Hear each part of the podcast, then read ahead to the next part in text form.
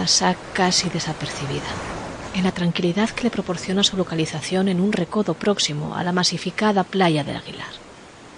A un tiro de piedra a pie, pero sin embargo alejada de bullicios, la pequeña playa de Shiloh se abre tímidamente al mar Cantábrico, proporcionando al visitante una paz plena que solo se rompe cuando se sabe que en este diminuto lugar, casi idílico de muros de nalón, se esconden aún muchos secretos. Un cuerpo descuartizado, una cabeza sajada del tronco por medio de un hachazo brutal, un crimen sin culpables. Todo eso y mucho más cae a la playa de Shiloh casi 110 años después.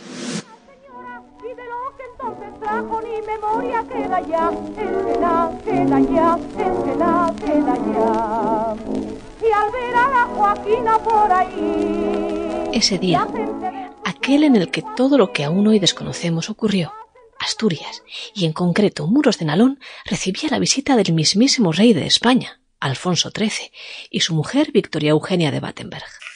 No es posible a los pueblos desentenderse de su pasado y mucho menos de su porvenir. Y España haría traición a uno y otro desentendiéndose del problema africano.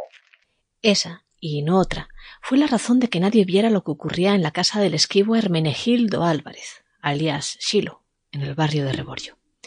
Sencillamente todo el mundo por aquellos lares había pasado el día contemplando a los monarcas a su paso por la desembocadura del Naló todo el mundo? No, no todo el mundo. No el asesinado, un esquivo viejo de setenta y cuatro años que pasaba las tardes cuidando de las vacas y dedicándose en los ratos libres a la oración, ni tampoco, por supuesto, los asesinos o el asesino. Esta que voy a contarles es una historia sin final, ya se lo advierto. Una historia sin final que transitó en torno a la que aún es una de las playas más tranquilas de toda la costa asturiana. 13 de agosto de 1913. Hermenegildo Álvarez, Chilo. Vive solo en su casa del pueblo de Reborio, en Muros de Nalón, apenas sigue recibiendo las visitas poco habituales de su hija María, casada con Joaquín Pevida, de quien todos dicen que le separan no pocos resentimientos. El resto de los hijos, emigrados a Cuba, bien podían haber sido los receptores de uno de los muchos discursos que el rey Alfonso XIII dedicó a ese gran número de españoles, asturianos en importante proporción, que tuvieron que partir, pues, a América. Que oírse llamar de tantos pueblos de América la madre patria. Madre y patria, las dos palabras más hermosas que pueden salir del corazón del hombre. En fin, que aquel día, como les cuento, el viejo Hermenegildo no bajó a ver la recepción a los reyes de España a San Esteban de Pravia. Decidió quedarse en casa, a resguardo del calor, e irse a la cama pronto, no sin antes dar cuenta de un tazón de leche caliente que nunca llegaría a tomar. Y aquí empieza el misterio. En la mañana del 14 de agosto, María Álvarez, la hija de Shilo, descubre que su padre falta de casa. Encuentra una nota de suicidio sobre la mesa de la cocina y la leche derramada sobre el lar, como si lo hubieran dejado hervir más de la cuenta. El mejor traje de su padre, ausente del armario, es el que se ha puesto el viejo para llevar a cabo tan drástica decisión. Y entonces, pues, surgen las incógnitas. Por ejemplo, ¿quién calienta leche cuando está decidido a quitarse la vida? Y otra más. ¿Cómo pudo el viejo Shilo escribir una nota, aquejado como estaba de una rigurosa artrosis que le impedía ya hasta pasar las cuentas del rosario que acostumbraba a rezar cada noche? algo no encajaba. Pero aún estaban por ocurrir cosas aún más extrañas. Es entonces, es ahora, cuando entra en juego la playa de Silo, que por entonces, claro, aún se conocía como la playa de Beneiro. Allí, días después de la desaparición, aparece el maltrecho cadáver del viejo. Eso sí, descuartizado, hecho después sin la cabeza, mutilada del cuerpo como el resto de miembros. Habían sido también sajados del tronco y depositados en una de las covachas que aún hoy pueden verse en la playa. O quizás arrojados al mar y devueltos por este mismo en la siguiente marea, con la única excepción de la testuzo. A partir de ahora solo hay incógnitas. Incógnitas y una ristra de sospechosos como nunca antes los hubiera en la historia criminal asturiana. El primero de todos, Joaquín Pevida, el yerno. De él se rumorea que no trabaja, que da mala vida a su mujer, que todo eso y más cosas que solo se comentan al trasluz de los candiles, en las noches donde nadie escucha, le llevan enfrentando muchos años a su suegro. Bebe, baila, va de romería en romería, y eso es lo que hace en la noche del 12 al 13 de agosto y en la del 13 al 14. Se le cae el vino sobre las ropas, o eso dice él. En la mañana del día 14, antes de que se sepa de la desaparición de Silo, se le oye gritar a su esposa que le lave el pantalón, que está sucio. ¿Acaso se pregunta la autoridad de la sangre de su suegro? Dicen, ya lo saben los oyentes, que el camino más corto conduce a la respuesta correcta y las sospechas contra Joaquín Pevida se incrementan cuando se descubre, días más tarde de la aparición del cadáver, que María Álvarez, su mujer, y una vecina a la que todos apodan la huevera, se han quedado sin dar parte a la autoridad con un bote con ocho mil pesetas y dos monedas de oro que pertenecían al viejo. Pero ahí se acaban las pruebas. No habían sido pocos los que la noche del crimen vieron a Pevida de juerga y, claro, ¿Cómo iba, se dice, un borracho a descuartizar con tanta precisión un cadáver? Y también, ¿para qué iba a vestirse el silo con sus mejores galas? Para recibir a un yerno que no le caía bien.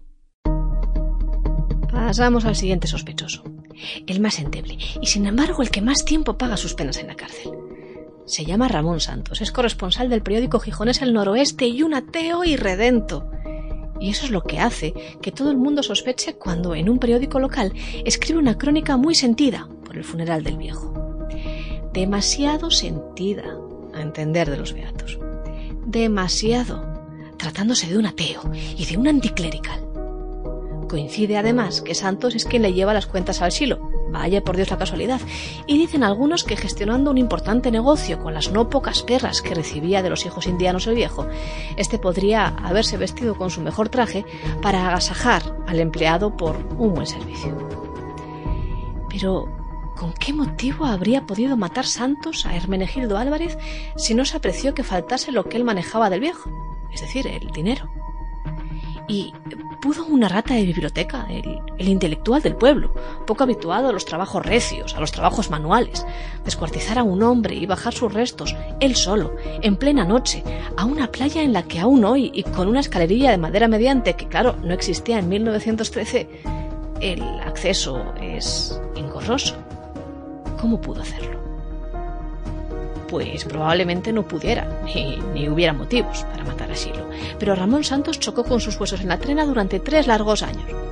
El resultado, inculpabilidad y absolución por falta de pruebas, claro. ¿Y, y entonces qué nos quedaba? Pues aún nos queda una más aún nos queda una teoría que va a gustar más bien poco a los pundonorosos hijos de Silo, residen en las Américas, y que se van enterando de todo esto a golpe de diario y con varios días de retraso, por mor de las tardanzas postales. Es la última teoría en torno a este misterioso crimen. Apunta a otras personas que tampoco estaban en San Esteban aquel día para ver a los reyes. Dos gitanos, para más señas, a los que apodaban oso y perro, y que acompañaban a la contundente mandilona, otra gitana, lectora de palmas de la mano a un real y dadora de buenaventuras por la voluntad. Comentaban y comentaban las malas lenguas que el Silo, allá donde lo ven, casi octogenario, tan beato él, andaba en relaciones con la mandilona, y que eso llenaba de celos a sus acompañantes, que así, pues esa noche decidieron matarle en uno de los encuentros. En este caso, los abundantes cuerpos de los sospechosos sí que coincidían con el perfil que la autoridad apreciaba que podía tener eh, la fuerza y el número de manos suficiente como para desmembrar un cuerpo y depositarlo en la playa. Pero la historia chocaba con lo beato del carácter del silo, y desde América, además, los hijos mandaron refrenar la rumorología que tanto daño, decían, podría hacer a la resolución del crimen de su padre. Pero esta, la resolución, digo, nunca llegó. Cuando su esposo discute o vigila su mujer, a ese se lo echan alguna sota y a veces le sale un tres.